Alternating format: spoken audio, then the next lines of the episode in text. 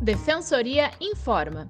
Você sabia que educadores devem receber capacitação em primeiros socorros?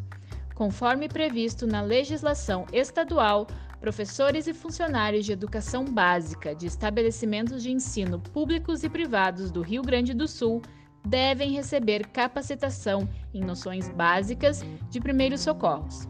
A lei é válida também para estabelecimentos de recreação infantil. Para mais informações, acesse defensoria.rs.def.br.